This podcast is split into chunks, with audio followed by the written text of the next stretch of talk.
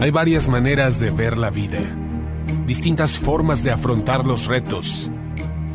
Cada palabra y acción tiene un resultado. Crisis o cambio.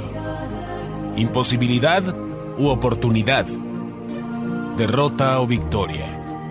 Destino o decisiones. Culpabilidad o responsabilidad. Mentira o verdad. Víctima o vencedor. La diferencia se marca en los pensamientos, las ideas y las acciones. Esto es Mensajes de Victoria con Marco Tulio Carrascosa.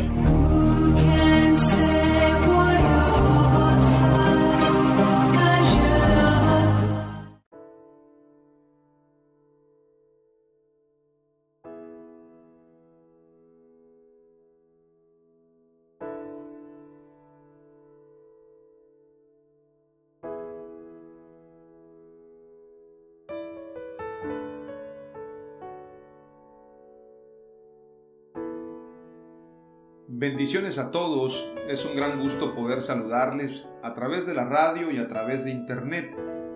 Hoy me siento muy entusiasmado porque estamos compartiendo ya el episodio número 14 de la serie Transformación Generacional. Hoy vamos a hablar de un tema muy interesante.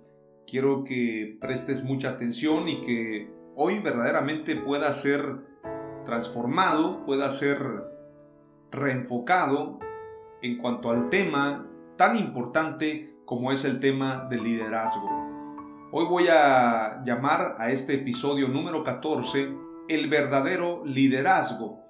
Y es que hay muchos tipos de liderazgo, pero hay un liderazgo que tiene que ver con ese liderazgo verdadero, ese liderazgo que va acorde a la palabra de Dios, ese liderazgo que tiene que ver con Dios y tiene que ver con principios espirituales y principios que Dios nos ha establecido, principios de su reino, para que podamos llevarlos a cabo y podamos trasladarnos, podamos trasladarlos a una realidad.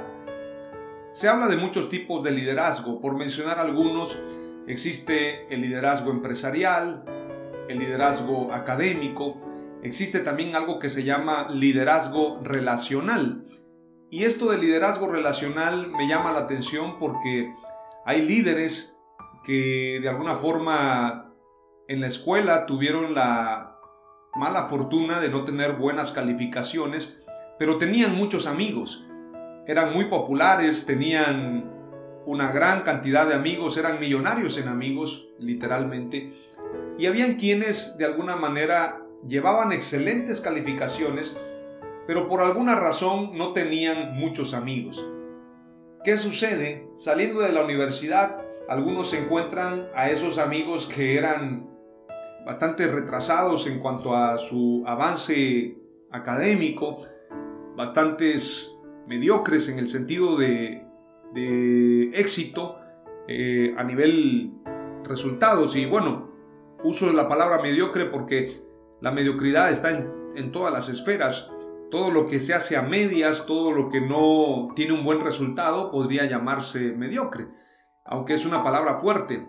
Y cuando nosotros teníamos malas calificaciones en escuelas, en la escuela, perdón, esto se daba porque teníamos una mala actitud, una mala capacitación, podría ser por parte de los maestros, o bien nosotros no nos aplicábamos, pero había quienes, por alguna razón, eran los más capacitados, eran los que tenían los mejores resultados en la escuela. Yo recuerdo a muchos compañeros en la primaria, en la secundaria, con excelentes resultados, eh, eran los que tenían 10 siempre en las diferentes materias. ¿Por qué razón? Por su coeficiente intelectual, porque estudiaban, porque se preparaban, porque sus familias eran maestros y de alguna manera estaban adelantados a la información del día a día en las escuelas. Pero qué curioso que estos compañeros que tuvieron dieces, tuvieron los mejores desempeños, saliendo de la universidad, muchos de ellos por no tener muchos amigos, por no estar bien relacionados, por no tener un liderazgo relacional, no tuvieron la oportunidad de tener un buen trabajo, un buen empleo saliendo de la universidad. Todo lo contrario a aquellos que eran el desastre en la escuela, eran los que armaban el alboroto, eran los que de alguna forma salían eh, con muchos eh, problemas, eh, se iban de pinta o, se escapaban de la escuela y que de alguna forma tenían malas calificaciones, pasaban de panzazo los exámenes con un 6, con un 7 y que de alguna manera no figuraban como para ser los grandes personajes y los grandes líderes. Hoy en día muchos de ellos los vemos en la política, los vemos en buenas empresas, los vemos trayendo carros del año, carros último modelo, con grandes proyectos y negocios. Es simplemente porque ellos aplicaron en su vida el liderazgo relacional. Las relaciones humanas fue lo cotidiano en sus vidas.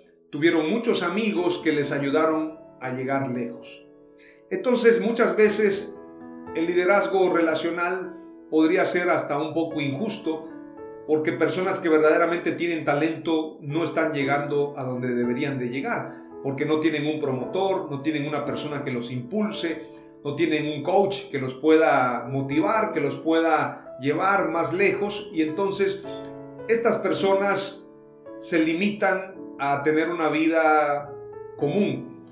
Mas, sin embargo, aquellos que formaron parte de un equipo de amigos influyentes hoy están en un gran lugar. Cuentan que este empresario, dueño de Facebook y también de WhatsApp, también de Instagram, y por allí dicen que quiere comprar otras, otras aplicaciones de las grandes tecnologías, eh, quiere comprar también Telegram y bueno, otras aplicaciones que son importantes para las comunicaciones. Estoy hablando de este personaje, Mark Zuckerberg. Este personaje cuentan que cuando él era muy jovencito, que sigue siendo muy joven hasta la fecha, pero cuando él todavía estaba iniciando este proyecto del Facebook, cuentan que llamó a sus amigos y les dijo, saben, tengo una gran idea, un gran proyecto que nos va a convertir en millonarios y vamos a tener una gran red donde vamos a poder llegar a millones y millones de personas en todo el planeta. Dicen que a los amigos que él llamó solamente unos cuantos le creyeron y se sumaron a su proyecto. Hoy esos empresarios o esos amigos de Mark, de este multimillonario de Facebook, ahora son también billonarios con él. ¿Por qué? Porque lo acompañaron, porque estuvieron con él, porque se sumaron a esta visión y de alguna manera ellos trascendieron. Lo mismo ha sucedido en muchos ámbitos, lo podemos observar por ejemplo, con este grupo del cuarteto de Liverpool, los Beatles, este grupo que su líder o, quien fue el más influyente fue John Lennon. Pero cuentan que John Lennon, observando la televisión en una ocasión, pudo ver a Elvis Presley cantando una de sus canciones y teniendo tanto éxito. Y Elvis Presley era la sensación en aquel tiempo y cuando John Lennon voltea a ver a Elvis Presley en la televisión, él dijo, yo quiero estar allí. Yo no quiero ser un espectador observando a Elvis Presley y disfrutando sus canciones, sino quiero ser un cantante y que la gente me siga a mí. Entonces John Lennon le habla a sus amigos, entre ellos Paul McCartney y los demás compañeros que formaron este cuarteto. Y fue muy curioso que ellos cuatro creyeron estos cuatro creyeron en el proyecto, creyeron en el sueño, se dedicaron a trabajar, a estudiar música, a soñar, a, dedicarle horas y horas a escribir canciones, a interpretarlas de la mejor manera. Y pudimos ver en los años 60 el mayor éxito de esta banda llamada los Beatles. ¿Por qué? Porque ellos tuvieron un trabajo en equipo, esto que se llama el liderazgo relacional, el liderazgo en equipo. Es muy importante mencionarlo. Lo acabamos de ver recientemente en un partido de fútbol. No sé cuántos ven el fútbol.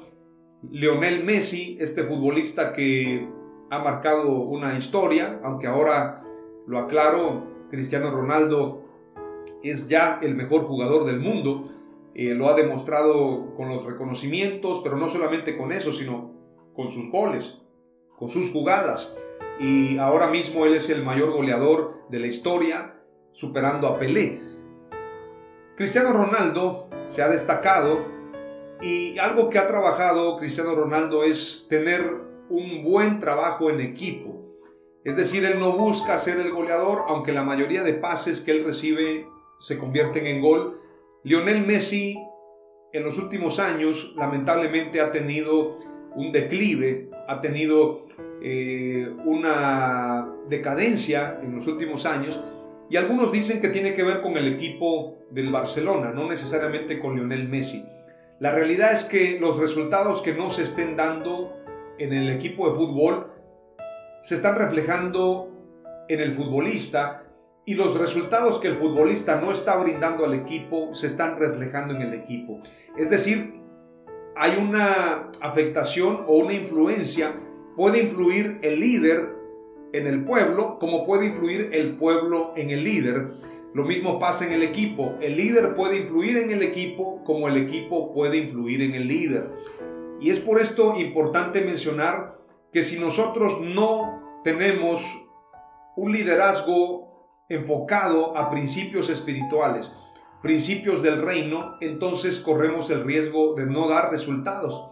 Recientemente en un partido de fútbol entre Barcelona y el Atlético de Bilbao, resultó que Lionel Messi no tuvo las jugadas que él esperaba, no tuvo el mejor desempeño, el mejor resultado, y en una jugada con otro defensa, eh, él trata de pasar, el defensa lo empuja un poco y Lionel Messi le da un manotazo al defensa y pues prácticamente lo sancionaron con una tarjeta roja, lo expulsan y lamentablemente lo sancionan para no jugar durante por lo menos dos partidos de el Barcelona.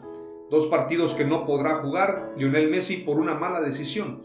No voy a hablarles de fútbol, obviamente, enseguida voy a hablarles de la escritura, pero les estoy hablando en tiempos modernos para que ustedes me entiendan que el líder no puede ser líder sin un equipo y sin un pueblo que le siga. Aunque hay un liderazgo eh, que de alguna manera tiene que ver con lo que nosotros somos en esencia como personas, eh, de alguna forma el liderazgo requiere de un equipo, el liderazgo requiere de una sociedad, el liderazgo requiere de una familia, el liderazgo requiere de un pueblo, el liderazgo requiere de toda una agrupación. No hay líderes solitarios, podemos ser líderes solos, pero el deber y el final de un líder es influenciar, es motivar y es generar resultados. Esto es muy importante tenerlo en claro porque para describir a un líder, ¿cómo podríamos describirlo? ¿Cómo es un líder hoy en día? Decía por allí un conferencista, si el líder no tiene seguidores, entonces simplemente no es líder, y si no es líder, pues no hablemos del tema. Pero alguien que tiene seguidores, que tiene detractores, que tiene críticos, que tiene personas que creen en el proyecto o en su proyecto, definitivamente es un líder. Hay diferentes tipos de liderazgo, obviamente, y es lamentable tener que clasificarlos, porque podríamos hablar de un liderazgo ético, pero de un liderazgo no ético, aunque definitivamente donde no hay ética no debería de considerarse liderazgo, o no se debería de considerar líder a una persona que no tiene ética. Sin embargo, hoy en día no se respetan las reglas. Vemos líderes en la política que son demagogos, que engañan al pueblo para obtener un resultado, para obtener una respuesta, y entonces se les considera líderes, pero la realidad es que son demagogos, que se benefician de un pueblo ignorante, de un pueblo que no tiene una clara visión sobre los temas, sobre las cosas, y entonces ellos hacen estragos, ellos se benefician de este caos que ellos mismos provocan. Por allí dijo también un líder religioso, dijo acerca de los políticos, ellos ocasionan el problema, hablan del problema y luego presentan la solución al problema. Los mismos que empobrecen a los países después le piden el voto al pueblo. Y estamos hablando de ese liderazgo en la política. La gente ha dejado de creer en los políticos, la gente ha dejado de creer en, bueno, en este caso en, los líderes religiosos también, hay mucha gente que ha dejado de creer en ellos. Pero la escritura nos dice claramente que debemos de poner la mirada en Jesús, puestos los ojos en Jesús, el autor y consumador de la fe.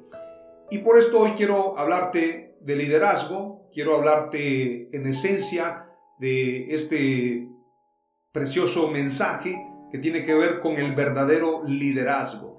Y es un precioso mensaje porque a mí me ha bendecido mucho conocer esta cosmovisión acerca del tema y te lo comparto con todo mi corazón. Estos mensajes normalmente se escuchan en conferencias de líderes, eh, uno a veces paga, inclusive a mí me tocó como productor, como organizador de eventos internacionales, para tener un conferencista de alto nivel, pues había que pagarle honorarios, pagarles boletos de avión, hotel, alimentación, pagar un poliforum, un auditorio, eh, pagar eh, lo que es la publicidad, bueno, todo lo que implica realizar un evento para escuchar una charla.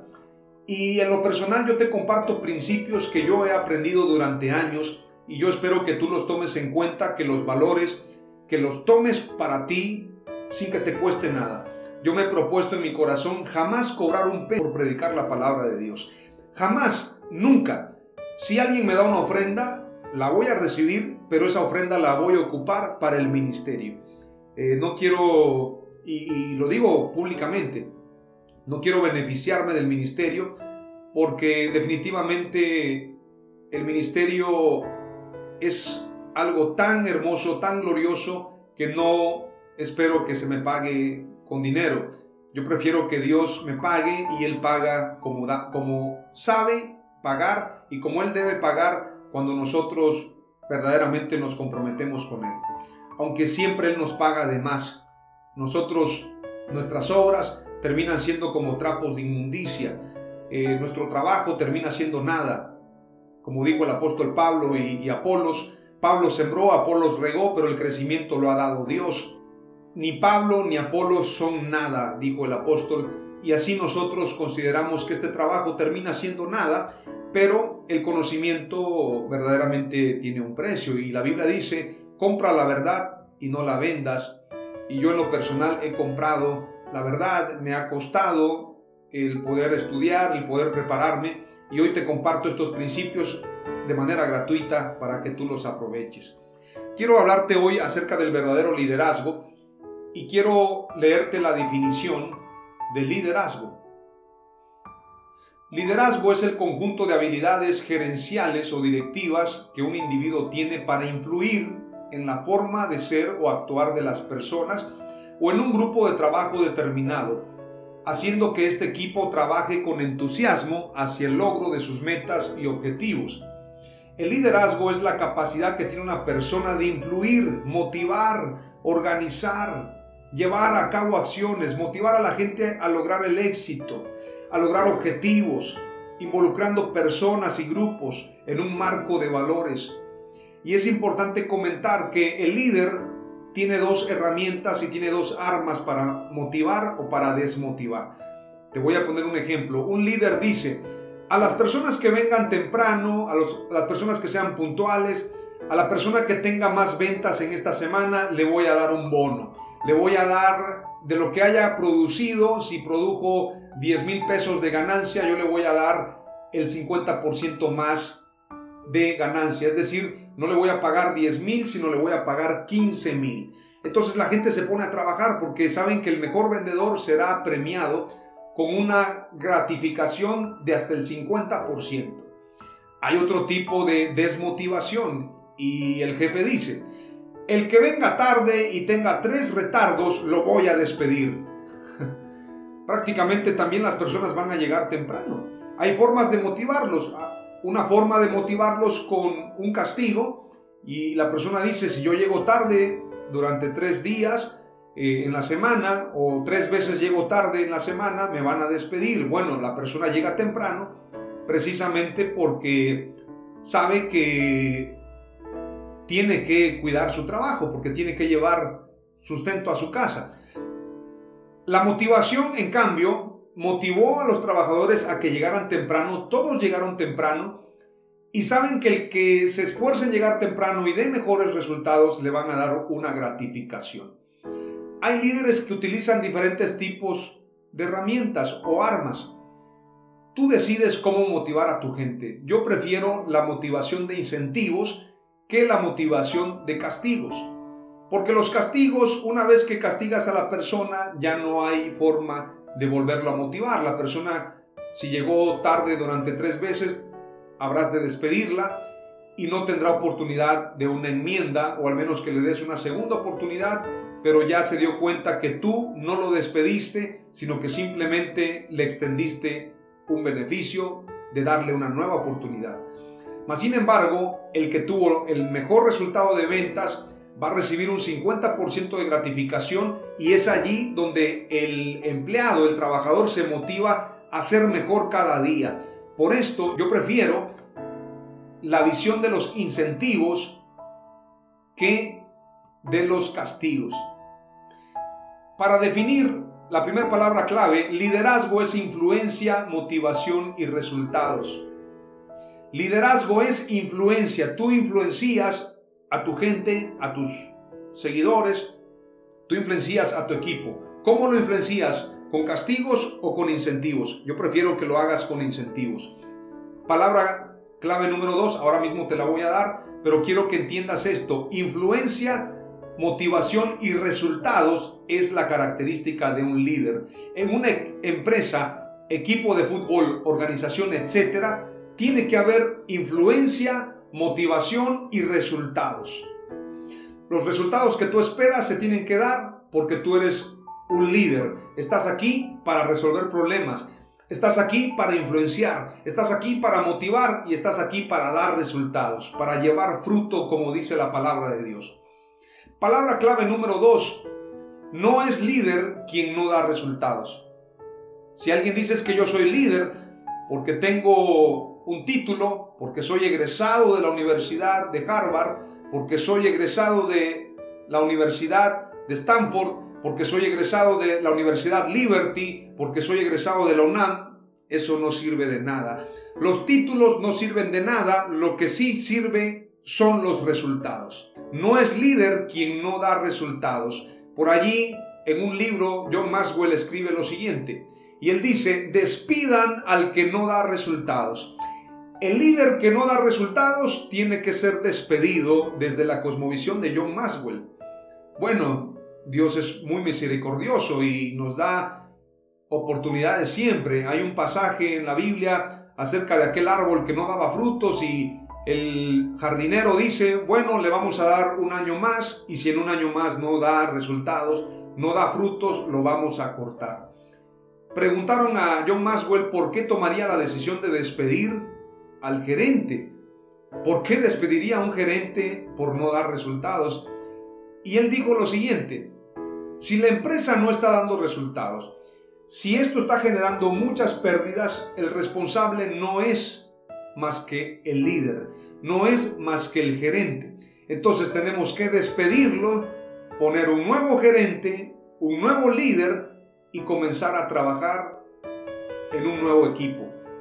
Pero yo comienzo, dice él, despidiendo al gerente que no da resultados, porque la mayoría de las veces las personas que ya están en una empresa sin dar resultados ya tienen paradigmas, ya tienen barreras que les impide alcanzar el éxito. Ellos ya están a manera de un odre viejo que no quiere expandirse y cuando alguien le dice, mira, es que estas son las nuevas innovaciones, valga la redundancia, las nuevas tendencias y estos son los nuevos proyectos que vamos a emplear para la empresa. Si es un trabajador que tiene años allí, y que piensa que no se puede, será difícil cambiarle ese chip, será difícil cambiarle el paradigma. Se necesita gente nueva, mente fresca, que sean odres nuevos que puedan expandirse. Por esto John Maxwell dice, despidan al gerente que no da resultados. Entonces, en la Biblia encontramos muchos ejemplos. Por ejemplo, podemos encontrar acerca de Daniel y los magos. Les voy a leer un pasaje y quiero que ustedes presten mucha atención. Daniel capítulo 2. Ustedes recuerdan cómo Nabucodonosor manda llamar a los magos para que le interpreten el sueño y resulta que pues no sabían. Entonces es allí donde aparece Daniel. Vamos a leer el pasaje y quiero que prestes mucha atención. Dice, en el segundo año del reinado de Nabucodonosor, tuvo Nabucodonosor sueños y se perturbó su espíritu y se le fue el sueño. Hizo llamar el rey a magos, astrólogos, encantadores y caldeos para que le explicasen sus sueños. Vinieron pues y se presentaron delante del rey. Y el rey, y el rey les dijo, he tenido un sueño y mi espíritu se ha turbado por saber el sueño. Entonces hablaron los caldeos al rey en lengua aramea, Rey, para siempre vive. Di el sueño a tus siervos y te mostraremos la interpretación. Respondió el rey y dijo a los caldeos, el asunto lo olvidé. Si no me mostráis el sueño y su interpretación, seréis hechos pedazos y vuestras casas serán convertidas en muladares. Imagínense qué manera de motivarlos. Y si me mostraréis el sueño y su interpretación, recibiréis de mí dones y favores y gran honra. Es decir, Nabucodonosor sabía motivar de las dos maneras. Por esto Nabucodonosor llegó a ser el rey más importante en su época, llegó a dominar el mundo entero y precisamente Nabucodonosor tenía mucho pueblo, tenía mucha gente y Nabucodonosor precisamente había logrado una gran influencia por su manera de resolver los problemas. Él había ofrecido la muerte a quienes no le dieran a conocer el sueño y la interpretación, pero también que recibirían dones y favores y gran honra quienes le interpretaran el sueño. Decidme pues el sueño y su interpretación. Respondiendo, respondieron por segunda vez y dijeron, diga el rey el sueño a sus siervos y le mostraremos la interpretación.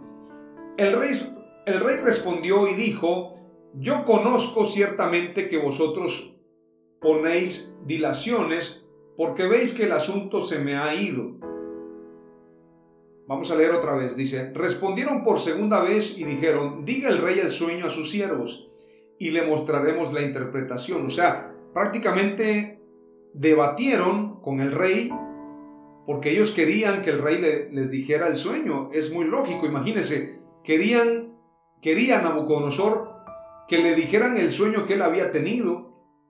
Es decir, estaba pidiendo algo que parecía imposible. El rey respondió y dijo, Yo conozco ciertamente que vosotros ponéis dilaciones, porque veis que el asunto se me ha ido. Si no me mostráis el sueño, una sola sentencia hay para vosotros. Eso está bastante fuerte. Ciertamente prepararéis respuesta mentirosa y perversa que decir delante de mí, entre tanto que pase el tiempo. Decidme pues el sueño para que yo sepa que me podéis dar su interpretación. Los caldeos respondieron delante del rey y dijeron, No hay hombre sobre la tierra que pueda declarar el asunto del rey. Además de esto, ningún rey, príncipe ni señor preguntó cosa semejante a ningún mago, ni astrólogo, ni caldeo. Allí empiezan las objeciones. Allí comienzan los límites. Pero los líderes no deben tener límites. Porque el asunto que el rey demanda es difícil y no hay quien lo pueda declarar al rey salvo los dioses cuya morada no es con la carne. Por esto el rey con ira y con gran enojo mandó que matasen a todos los sabios de Babilonia. Y se publicó el edicto de que los sabios fueran llevados a la muerte, y buscaron a Daniel.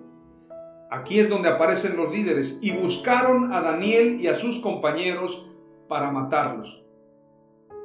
Y luego dice, entonces Daniel habló sabia y prudentemente, a Arió, capitán de la guardia del rey, que había salido para matar a los sabios de Babilonia. Es decir, buscan a Daniel para matarlo, pero los llaman porque prácticamente, de alguna forma, Daniel, Sadrach, Mesad y Abednego tenían la capacidad de resolver estos enigmas. Los sabios, los caldeos, los magos principalmente no habían logrado resolverlo. Y entonces aquí aparece en escena Daniel. Entonces Daniel habló sabia y prudentemente a Arioc. Tenemos que hablar con sabiduría y prudencia. Capitán de la guardia del rey que había salido para matar a los sabios de Babilonia. habló y dijo a Arioc, capitán del rey, ¿cuál es la causa de que este edicto se publique del parte del rey tan apresuradamente? Entonces Arioc hizo saber a Daniel lo que, lo que había, y Daniel entró y pidió al rey que le diese tiempo y que él mostraría la interpretación al rey. Luego se fue Daniel a su casa e hizo saber lo que había a Ananías, Misael y Azarías, sus compañeros, que eran conocidos como Sadrat, Mesat y Abednego, para que pidiesen misericordias del Dios del cielo sobre este misterio, a fin de que Daniel y sus compañeros no pereciesen con los otros sabios de Babilonia. Entonces el secreto fue revelado a Daniel en visión de noche, por lo cual bendijo Daniel al Dios del cielo. Y Daniel habló y dijo, sea bendito el nombre de Dios, el nombre de Dios de siglos en siglos, porque suyos son el poder y la sabiduría. Él muda los tiempos y las edades, quita reyes y pone reyes, da la sabiduría a los sabios y la ciencia a los entendidos. Él revela lo profundo y lo escondido, conoce lo que está en tinieblas y con él mora la luz. Aleluya. Todos conocemos la historia, Daniel le interpreta el sueño a Nabucodonosor y vamos a leer ahora lo que dice la escritura, lo que declara Nabucodonosor. Vamos a leerlo porque no quiero leer toda la, explicación de la estatua. Ustedes recuerdan esta estatua que nos habla acerca de los últimos tiempos, acerca de las diferentes edades. Pero ahora quiero leerte lo que dice el rey una vez que se le interpreta el sueño. Entonces el rey Nabucodonosor se postró sobre su rostro y se humilló ante Daniel y mandó que le ofreciesen presentes e incienso. El rey habló a Daniel y dijo, ciertamente el Dios vuestro es Dios de dioses y Señor de los reyes, y el que revela los misterios, pues pudiste revelar este misterio. Entonces el rey engrandeció a Daniel y le dio muchos honores y grandes dones y le hizo gobernador de toda la provincia de Babilonia y jefe supremo de todos los sabios de Babilonia. Y Daniel solicitó del rey y obtuvo que pusiera sobre los negocios de la provincia de Babilonia a Sadrat, Mesat y Abednego, y Daniel estaba en la corte del rey. Sadrat, Mesat y Abednego acompañaban a Daniel, él tenía su equipo. Él tenía un equipo Ananías, Misael y Azarías, conocidos como Sadrat, Mesat y Abednego. Es importante comentar que además de Daniel hay otros ejemplos. Hay otros ejemplos de liderazgo. Daniel y los magos, los caldeos no pudieron interpretar el sueño, pero Daniel sí pudo interpretarlo y entonces Daniel es posicionado. Dios quiere para este tiempo que se levanten los líderes que sí van a dar resultados.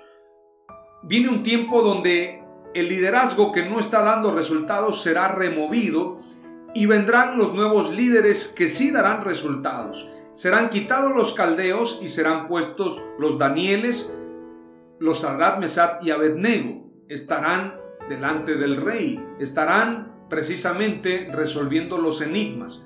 Estarán los Ananías, Misael y Azarías, compañeros de Daniel. La escritura dice, has visto ¿Has visto a hombre solícito en su trabajo? Delante de los reyes estará. No estará delante de los hombres de baja estima, porque la persona que tiene capacidad para resolver problemas, la persona que tiene capacidad para influenciar, para motivar, para dar resultados, estará en un lugar importante. No es líder quien no da resultados. Quien no da resultados no es líder. Entonces, la palabra clave número dos es la siguiente. No es líder quien no da resultados. Vamos a ir a la palabra clave número tres y va acorde precisamente a lo que señala la escritura. Y yo quiero hablarte del problema, pero luego te hablaré de la solución. La falta de visión es un gravísimo error. Donde hay falta de visión, hay falta de resultados. Donde hay falta de una amplitud de horizonte, entonces hay una falta de resultados y hay una falta de éxito. Te voy a contar una historia que es bastante trillada, es muy reconocida y, se comparte mucho en seminarios de ventas, pero es una historia que vale la pena usarla como ejemplo acerca de la visión. Cuentan que una empresa abriría un negocio de zapatos en la India y entonces se fueron a un lugar donde culturalmente la gente acostumbraba estar descalza o utilizar solamente sandalias. Entonces esta empresa de zapatos llegó a la India y el vendedor estrella llegó a la India para hacer este, este gran lanzamiento. Cuando él llegó observó que toda la gente, la mayoría andaba descalza y uno que otro líder, una que otra persona pudiente andaba con sandalias. Entonces mandó su reporte a la empresa y dijo, sabe, creo que esto no va a funcionar aquí. Culturalmente la gente no utiliza zapatos, la gente usa sandalias y entonces cuando les he mostrado los zapatos no han tenido interés y de alguna forma no he tenido ninguna venta. Pienso que solamente perderé mi tiempo y prefiero entonces regresar a casa. Mandaron a otro vendedor un poco más visionario. Y cuando él llegó a la India observó el panorama, se dio cuenta que efectivamente la gente no usaba zapatos, sino que solamente sandalias o estaban descalzos. Y entonces este vendedor planificó una idea y pudo hacer una exposición de zapatos en un lugar, en una plaza, les enseñó a las personas cómo utilizar el zapato, les invitó a probarse los zapatos y la gente se sintió muy cómoda con ellos y entonces el vendedor llamó a la empresa y dijo, saben, he tenido una gran exposición, alrededor de 5.000 personas estuvieron reunidas en un lugar, en un auditorio, les mostré a muchas personas los beneficios del calzado, pudieron usar los zapatos, pudieron probárselos, se sintieron muy cómodos y creo que estos primeros 10.000 pares se van a ir como pan caliente. Así que necesito por lo menos 50.000 pares más. ¿Cuál fue la diferencia? La diferencia fue la visión. Porque la visión nos traslada a un resultado. Donde no hay visión, no hay éxito. Y la escritura dice, hablando del conocimiento y la visión, quiero leerte lo que dice precisamente el libro de Oseas. En su capítulo 4 y verso 6 dice la escritura, mi pueblo es destruido por falta de conocimiento. Por cuanto tú has rechazado el conocimiento, yo también te rechazaré, para que no seas mi sacerdote. Como has olvidado la ley de tu Dios, yo también me olvidaré de tus hijos. Este pasaje dice que el pueblo perece y es destruido por falta de conocimiento. La palabra de Dios es conocimiento, la palabra de Dios es lumbrera a nuestro camino, la palabra de Dios es espíritu y es vida, y una persona que tiene visión es una persona que tiene la facultad de discernir, la facultad de poder visualizar otras cosas que personas comunes no están viendo. Por esto nosotros tenemos que pedirle a Dios que nos dé visión, que nos dé conocimiento, que nos dé revelación. La palabra clave número 3 es la falta de visión es un gravísimo error. En un liderazgo sin visión, en un, en un liderazgo sin un horizonte amplio, en un liderazgo que no tiene un desarrollo en su conocimiento, en un liderazgo donde no hay interés en aprender y en crecer, ese liderazgo irá en decadencia. Es un gravísimo error la falta de visión. Grandes empresas, grandes instituciones se han venido abajo cuando ha hecho falta la visión. También cuentan en una ocasión que una persona tuvo un accidente y esta historia me conmovió mucho, pero a la vez también me hizo pensar lo importante que es la visión. Dicen que una persona tuvo un accidente y se golpeó la cabeza y tuvo un traumatismo cráneoencefálico. Por milagro de Dios la persona no murió, pero a raíz de este golpe tenían que hacerle una operación y extraer algunos coágulos de sangre que habían quedado en su cabeza. La persona podría vivir, pero al momento de hacer la operación, el cirujano neurólogo o el neurocirujano, al momento de hacer la operación, le preguntó a la persona y le dijo, mire, yo sé que usted ahora mismo tiene memoria de las cosas y aún puede ver, pero una vez que le hagamos la operación para extraerle los coágulos de sangre, usted podrá tener solamente una de estas dos cosas. O tendrá memoria y se podrá acordar de todo, pero quedará ciego, o tendrá la opción de poder ver, pero olvidarse de todas las cosas. Es decir, no tendrá memoria. Dígame usted qué prefiere, poder ver y olvidarse de todo, perder su memoria, o poder tener memoria pero jamás volver a ver. Mire, qué pregunta tan impresionante. El hombre conmovido y angustiado, imagínese todos tus recuerdos, te vas a olvidar de ellos. Imagínate qué pasaría, ya no vas a tener recuerdos. Pero imagínate, imagínate que tienes recuerdos, pero ahora no puedes ver. Entonces el hombre sabiamente mandó a llamar a su esposa y a sus hijos y les dijo, saben, por milagro de Dios yo estoy vivo, gracias a Dios estoy aquí y ahora mismo tengo que tomar una decisión. Y creo que la mejor decisión será precisamente tener la vista, olvidar los recuerdos, olvidarlo todo, olvidar los momentos difíciles, pero aún olvidar los momentos bellos. Están en el pasado, a lo mejor quedaron guardados en algunas fotografías y videos y ustedes me ayudarán no a recordar esos recuerdos que se van a perder, pero sí a tener conocimiento de lo que un día viví y tener nueva experiencia, pero tener la oportunidad de seguir viéndolos y trasladarme hacia un futuro prometedor. Esto fue lo que decidió el hombre y su familia lo apoyaron, le dijeron, papá, yo te contaré todo lo que hacíamos, cómo jugábamos, yo te contaré todas y cada una de las cosas, serás tal vez como un niño eh, recordando tantas cosas, pero seguramente podremos tener un futuro. El pasado ya pasó, no lo podemos remediar, no lo podemos resolver, pero el futuro se extiende hacia adelante. Entonces el hombre decidió que lo operaran y la historia cuenta que él ya no tuvo recuerdos, pero pudo aprovechar la visión, pudo trasladarse hacia adelante. Es exactamente lo mismo. El pasado, el conocimiento, no nos sirve de mucho cuando no hay visión la visión sí nos traslada hacia un futuro prometedor. Tenemos que tener una visión más amplia, pedirle a Dios que nos aumente la fe, que nos aumente la expectativa. Si la fe es la certeza de lo que se espera, entonces yo tengo que esperar cosas grandes. La visión es como un recipiente y te voy a poner un ejemplo. La visión es exactamente como un recipiente o como unos lentes de largo alcance, como un recipiente para recibir al grado de tu visión, al nivel de tu visión podrás añorar, podrás soñar y podrás alcanzar grandes metas.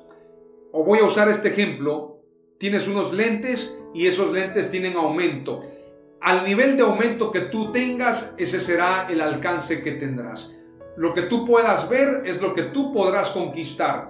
Así que, así como Dios llamó a Abraham y le dijo, Sal de tu casa y de tu parentela, sal afuera, mira las estrellas y las puedes contar porque así será tu descendencia. Dios quiere cambiarnos la visión, Dios quiere que salgamos de la apatía, salgamos del el temor, salgamos de la vida disipada, salgamos de la mediocridad y tengamos una visión amplia, alcancemos el éxito con Dios, salgamos de una vida llena de fracasos para llevar una vida de éxito. La falta de visión es un gravísimo error en el liderazgo. Así que no podemos quedarnos con una falta de visión, sino con un enfoque hacia adelante. Ahora quiero compartirte precisamente la palabra clave número 4. El verdadero liderazgo es servir y dar resultados. Si tú no das resultados, entonces no eres líder. El verdadero liderazgo es servicio y es dar resultados. Por esto podemos hablar no solamente de Daniel con Nabucodonosor, pues por esto podemos hablar de José el soñador. José interpretó también los sueños de Faraón y te voy a leer un pasaje para que puedas ver cómo el liderazgo, como te he dicho, en esta palabra clave número 4, el verdadero liderazgo es servir y dar resultados. tenemos que dar resultados tú y yo. Quiero compartirte lo que dice precisamente Génesis 41.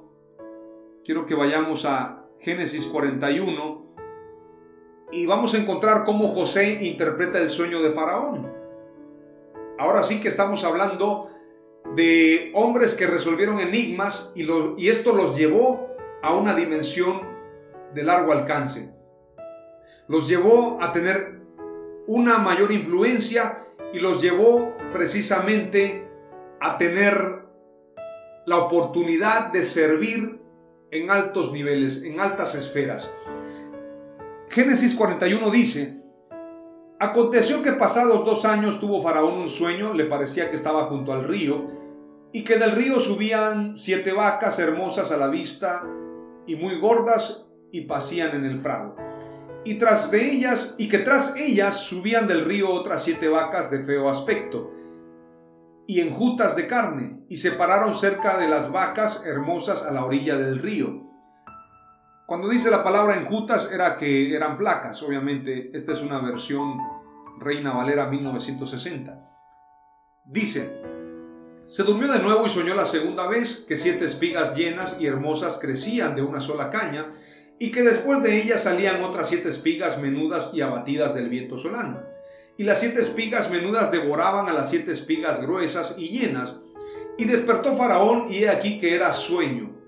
Sucedió que por la mañana estaba agitado su espíritu e hizo enviar a llamar a todos los magos de Egipto. Nuevamente llaman a los magos, los que no pueden resolver los problemas. Y a todos sus sabios y les contó Faraón sus sueños, mas no habían, mas no había quien los pudiese interpretar a Faraón. Entonces el jefe de los coperos habló a Faraón diciendo, me acuerdo hoy de mis faltas. Cuando Faraón se enojó contra sus siervos, nos echó a la prisión de la casa del capitán de la guardia, a mí y al jefe de los panaderos. Y él y yo tuvimos un sueño en la misma noche y cada sueño tenía su propio significado. Estaba allí con nosotros un joven hebreo, siervo del capitán de la guardia, y se lo contamos y él nos interpretó nuestros sueños y declaró a cada uno conforme a su sueño, y aconteció que como él nos lo interpretó, así fue. Yo fui restablecido en mi puesto y el otro fue colgado. Entonces Faraón envió y llamó a José, y lo sacaron apresuradamente de la cárcel, y se afeitó, y mudó sus vestidos y vino a Faraón. Puesto que José ya había interpretado los sueños del copero y del panadero, ya había dado resultados. Y estos resultados permitieron la recomendación precisamente del copero delante de Faraón. Es decir, el verdadero liderazgo que sirve y da resultados será promovido. Dios va a promover a esos líderes que están dando resultados. Si tú das resultados, Dios te va a posicionar. Dios te va a llevar más lejos. Escucha bien, el verdadero liderazgo es servir y dar resultados. No servirse de los demás, no aprovecharse de la gente. Esos liderazgos serán removidos. Pero el líder que sirve, aunque sea en la cárcel, como José, será trasladado a una esfera mayor. ¿Has visto a hombre solícito en su trabajo? Delante de los reyes estará, no estará delante de los de baja Quiero decirte algo muy importante. David, antes de matar a Goliat, mató osos y leones. José, antes de interpretar el sueño de Faraón, interpretó el sueño del copero y del panadero. Y Daniel también fue promovido de manera gradual. ¿Por qué? Porque en el liderazgo somos promovidos en base a nuestro servicio y nuestros resultados. No importa si ahora eres un enfermero, no importa si ahora eres un burócrata, no importa si ahora eres un editor o simplemente un promotor, no importa si ahora eres un sparring, no importa si ahora eres un aguador o un pasapelotas, no importa el área donde tú estés, si tú estás sirviendo y dando resultados, Dios te va a promover. Pero principalmente tienes que saber que el mayor promotor, el mayor impulsador, el mayor coach de nosotros es el Espíritu Santo. Él es el único que nos puede promover a grandes esferas. Él es el que abre puertas y nadie cierra y el que cierra y nadie, nadie abre. Así que lo que tú tienes que hacer es enfocarte a dar resultados en tu liderazgo y te aseguro que Dios te va a posicionar. El verdadero liderazgo es servir y dar resultados. Mira lo que dice la escritura acerca de José. Respondió José, bueno, luego dice, y dijo Faraón a José, yo he tenido un sueño y no hay quien lo interprete, mas he oído decir de ti que oyes sueños para interpretarlos. Mira esta palabra clave. Mas he oído decir de ti que oyes sueños para interpretarlos. Es decir, tu característica la gente la va a decir. Yo he sabido de esa persona que se ha capacitado en esto y es excelente, tiene una buena actitud para enseñar, para aprender y entonces viene la promoción. Acuérdense que David, una vez que recibió la unción, él tocaba el arpa y amigos de David lo recomiendan delante del rey Saúl. Cuando un mal espíritu venía a atormentar a Saúl, entonces Saúl se atormentaba tanto, pero los que estaban cerca de Saúl le dijeron, conocemos a un joven de buen, de buen parecer que toca excelentemente el arpa y que Dios está con él. Él es un hombre prudente.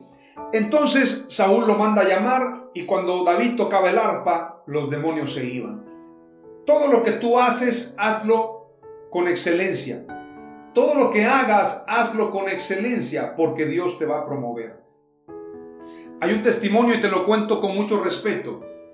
Hay un cantante amigo a quien yo aprecio mucho. Tuve el honor de tenerlo muchas veces en mi país, en mi estado, hacer giras con él. Me honro en ser su amigo Estoy hablando de Abel Zavala.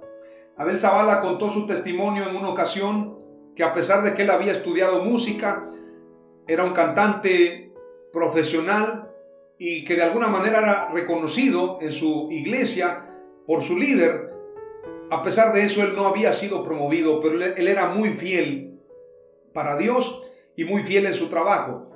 Y él contó que en una ocasión él estaba lavando los baños de la iglesia, pero estaba cantando.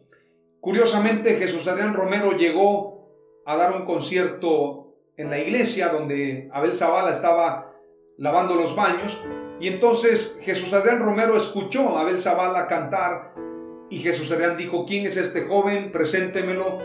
Él canta muy bien. Y a partir de allí, Jesús Adrián Romero invitó a Abel Zavala a cantar. Fue entonces donde Abel Zavala hizo algunos duetos con Jesús Adrián y la compañía Vástago Producciones produjo las primeras canciones, el primer disco de Abel Zavala y hoy en día Abel Zavala es reconocido mundialmente, reconocido internacionalmente, sobre todo en el habla hispana. Pero, ¿qué hizo que Abel Zavala fuera promovido? Él hacía su trabajo con excelencia, aún el trabajo de lavar baños, él lo hacía con mucha devoción porque lo hacía para Dios, con mucha calidad, con mucha pasión, sirviendo a Dios con todo su corazón y él cantaba a Dios con todo su ser. Entonces Jesús Adrián Romero lo promueve porque Dios toca el corazón de este cantante, de este productor como es Jesús Adrián, a pesar de encontrarse a Abel Zavala lavando los baños de la iglesia. En lo que tú hagas, sea barrer, sea lavar los baños, sea conducir un vehículo, en lo que tú hagas, trata de ser el más exitoso, porque tú no sabes con quién estás hablando. Puede ser que la persona que te está viendo sea un cazatalentos, sea una persona de gobierno y te llame a estar con él. Dios va a promoverte, así que haz las cosas con excelencia. Aleluya. Aleluya. Santo es el Señor. Gloria a Dios. Dios va a promovernos para este tiempo. Así que no tengas temor. Si tú das resultados, Dios te va a llevar a grandes niveles. Palabra clave número 5 es la siguiente. Jesús es el ejemplo de un verdadero líder. No hay nadie más que Jesús como ejemplo. Te he hablado de futbolistas, te he hablado de cantantes, te he hablado de empresarios, te he hablado de líderes de grupos musicales, pero el mayor líder es Jesús. Nadie como Él. Nadie puede compararse a Jesús, el amor hecho hombre, el amor hecho carne, el verbo hecho carne, Dios hecho hombre. Jesús es el ejemplo de un verdadero líder. La escritura dice, puestos los ojos en Jesús, el autor y consumador de la fe. Jesús nos invita a nosotros a que tengamos una mentalidad diferente acerca del servicio. Y hay un pasaje donde Jesús le habla a sus discípulos en Mateo capítulo 20. Pedido de la madre de Jacobo y Juan. Entonces se acercó a él la madre de los hijos de Zebedeo con sus hijos, postrándose ante él y pidiéndole algo. Él le dijo, ¿qué deseas? Ella le dijo, ordena que en tu reino estos dos hijos míos se sienten el uno a tu derecha y el otro a tu izquierda. Entonces respondiendo Jesús dijo, no saben lo que piden, pueden beber la copa que yo he de beber. ¿Pueden beber de la copa que yo he de beber? Ellos dijeron, podemos. Les dijo, a la verdad beberán de mi copa, pero el sentarse a mi derecha o a mi izquierda no es mío concederlo, sino que es para quienes lo ha preparado mi Padre. Cuando los diez oyeron esto, se enojaron contra los dos hermanos. Ya había disputa aún entre los apóstoles, a causa de quién sería el mayor. Entonces Jesús los llamó y les dijo, ¿saben que los gobernantes de los gentiles se enseñorean de ellos? Y los que son grandes ejercen autoridad sobre ellos. Entre ustedes no será así, más bien cualquiera que anhele ser grande entre ustedes será su servidor. Y el que anhele ser el primero entre ustedes será su siervo. De la misma manera, el Hijo del Hombre no vino para ser servido, sino para servir y para dar su vida en rescate por muchos. Estamos aquí para ser como Jesús, para servir y no para ser servidos. Filipenses capítulo 2, y con esto termino, dice la escritura, por tanto, si hay alguna consolación en Cristo, si algún consuelo de amor, si alguna comunión del Espíritu, si algún afecto entrañable, si alguna misericordia, completad mi gozo sintiendo lo mismo, teniendo el mismo amor. Unánime, sintiendo una misma cosa, nada hagáis por contienda o por vanagloria. Poderoso mensaje. Antes bien con humildad, estimando cada uno a los demás como superiores a él mismo no mirando cada uno por lo suyo propio, sino cada cual también por lo de los otros. Haya pues en vosotros este sentir que hubo también en Cristo Jesús, el cual siendo en forma de Dios no estimó el ser igual a Dios como cosa que aferrarse, sino que se despojó a sí mismo tomando forma de siervo, hecho semejante a los hombres, y estando en la condición de hombre, se humilló a sí mismo, haciéndose obediente hasta la muerte y muerte de cruz por lo cual Dios también le exaltó hasta lo sumo y le dio un nombre que es sobre todo nombre, para que en el nombre de Jesús se doble toda rodilla de los que están en los cielos y tierra y debajo de la tierra, y toda lengua confiese que Jesucristo es el Señor para gloria de Dios Padre. Aleluya. Santo es el Señor. Jesús es el ejemplo de un verdadero líder Aleluya, Él es nuestro referente, Él es mi líder, Él es mi maestro, Él es mi pastor, Él es mi Dios, Él es mi todo. Aleluya. Oramos al Señor. Padre, te doy gracias por esta palabra. He compartido estas cinco palabras claves. Liderazgo es influencia, motivación y resultados. No es líder quien no da resultados. La falta de visión es un gravísimo error. El verdadero liderazgo es servir y dar resultados. Jesús es el ejemplo de un verdadero líder. Comparto estas palabras y te doy gracias, Señor, porque tú eres nuestro gran líder.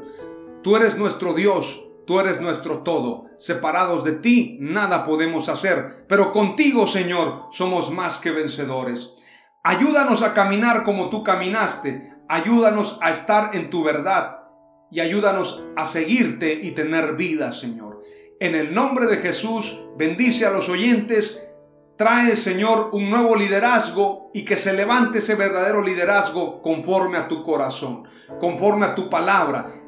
Pastores, conforme a tu corazón, que pastoreen con ciencia e inteligencia.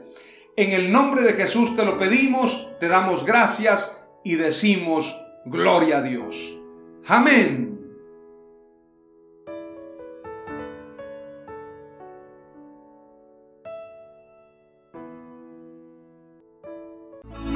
Esto fue Mensajes de Victoria con Marco Tulio Carrascosa. Gracias por escucharnos y seguirnos en nuestras redes sociales. Si deseas invitarnos a tu ciudad, escríbenos por inbox o al WhatsApp 961 66 882 99 961 66 882 99.